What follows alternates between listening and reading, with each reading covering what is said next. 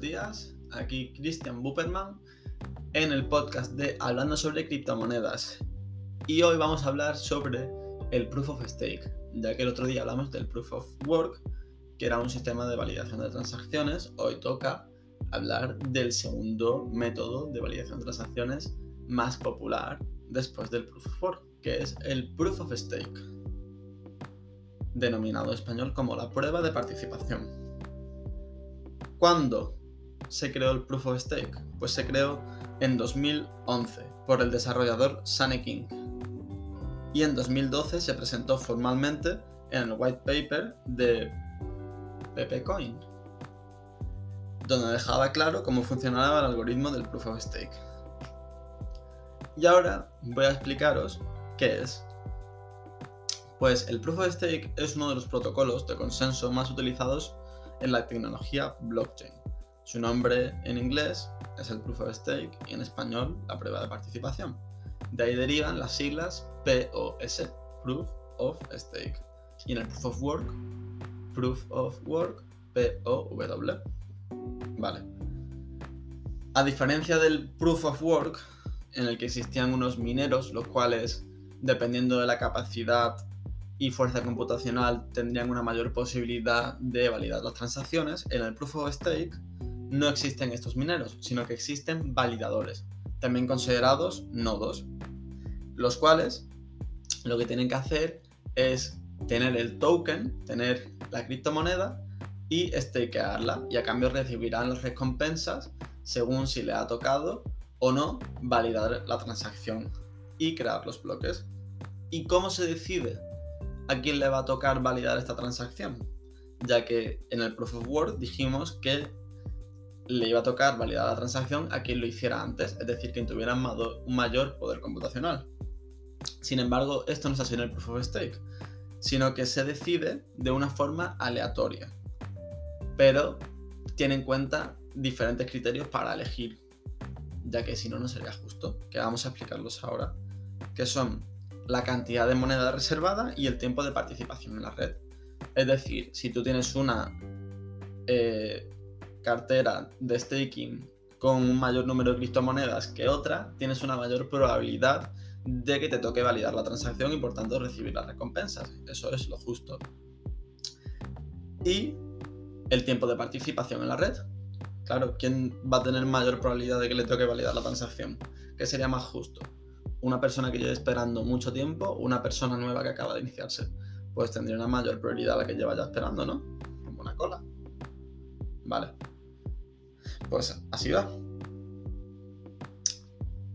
Y vosotros estaréis pensando, bueno, entonces si hay una mayor probabilidad, cuanto mayor número de criptomonedas tenga, no se puede dar el ataque del 51%, como ya vimos en el Proof of Work. Pues sí se puede dar, pero la probabilidad es mucho menor ya que para conseguir ese 51% tendrás que tener una capacidad monetaria mucho mayor que la que tienes que tener para conseguir el 51% en el Proof of Work. ¿Por qué?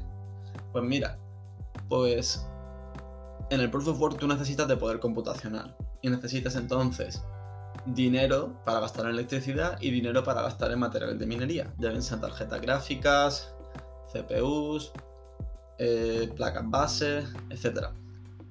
Y entonces tú le puedes decir a la empresa a la que te está vendiendo los materiales de minería, mira, te voy a comprar una cantidad enorme de tarjetas gráficas, te voy a comprar 100.000 tarjetas gráficas. Y ella te va a decir, vale, tú le puedes pedir una oferta, porque obviamente te la van a aceptar si le compras tanto. Sin embargo, tú no le puedes pedir una oferta a una proof of stake. Tú no le puedes decir, te voy a comprar un millón de criptomonedas, pero hazme una oferta. No se puede. Pues esa es la diferencia, que es incluso más justo que el proof of work y hay una menor probabilidad, por tanto, de que se dé este caso el 51% de estos ataques. Vale. Con esto nos damos cuenta de que el proof of stake es un proceso completamente distinto al proof of work, donde cada uno de los nodos tiene que realizar un trabajo de minería para resolver este acertijo criptográfico, lo que significa por tanto que el proof of work requiere de grandes cantidades de energía y un equipo especializado, mediante que el proof of stake es mucho más sencillo y enérgicamente amigable. Como ya dijimos en el otro episodio, el Proof of Work, en el Proof of Work de Bitcoin, en el caso, hablamos de Bitcoin en el anterior episodio, eh, gastábamos un consumo eléctrico igual de algunos países como Argentina y Suiza. Incluso representaba eh, la mitad del consumo eléctrico de España en un año. Imaginaos. Sin embargo, el Proof of Stake no se requiere de estos gastos, por lo que, como hemos dicho, mayor y mucho más energéticamente amigable. La primera moneda en usar este protocolo, la primera moneda en usar el Proof of Stake, fue Peercoin en el año 2012 y luego aparecieron otros proyectos como fueron NXT y BitShares, que también usaron dicho protocolo.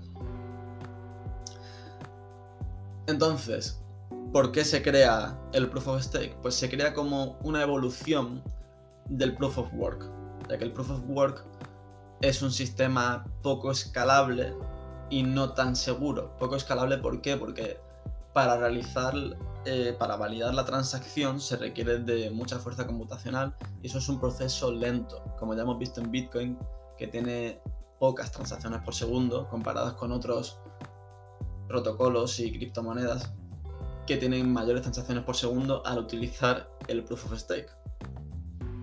Y también una mayor seguridad al no poder darse o al tener una menor probabilidad de darse los ataques del 51%. En conclusión, podemos ver que el Proof of Stake es una tecnología más respetuosa con el medio ambiente, como ya hemos dicho, que mejora la descentralización y democratiza el acceso a la red, puesto que cualquier persona que sea un stakeholder o tenga el token en una wallet, la cual está que puede participar en la red. Lo único que tiene que tener es eh, la mínima cuota de participación cumplirla y ya podrá participar en la red. Eh, la entrega de recompensas es más proporcional ya que existe un proceso de selección aleatoria de la red. La seguridad es mucho mayor, como ya hemos dicho, solventa el problema de los ataques del 51%, que habíamos hablado de que las pools de minería se estaban haciendo en el anterior episodio, se estaban haciendo con gran parte del mercado, existen algunas pools con un 30% del poder computacional en la minería de Bitcoin. Y eso suponía un peligro, ya que si llegaban al 51%, podrían validar transacciones ilegítimas y lo que podría conllevar y las consecuencias. Así que si lo queréis escuchar, ahí lo tenéis. Eh, el Proof of Stake ofrece una mayor escalabilidad. Como ya hemos dicho, eh, se validan transacciones más rápido, por lo que se pueden realizar más transacciones por segundo y por tanto se pueden validar más transacciones, se permiten más transacciones y todo mucho mejor para, todos. Un sistema más rápido, más eficiente. Y hasta aquí el podcast de hoy. Espero que os haya gustado. Ha sido un poco más rápido y corto. Espero que hayáis notado una mejora en la calidad del audio, ya que estoy utilizando un micrófono eh, mejor. Ya que los otros podcasts los he estado grabando mientras que andaba y estaba con los AirPods. Entonces la calidad no era tan buena. Después de haber escuchado dos o tres he dicho, uy, hay que cambiar un poco. Y bueno, voy a intentar ir mejorándola conforme pase el tiempo. Y nada, muchas gracias por haber llegado hasta aquí. Un saludo.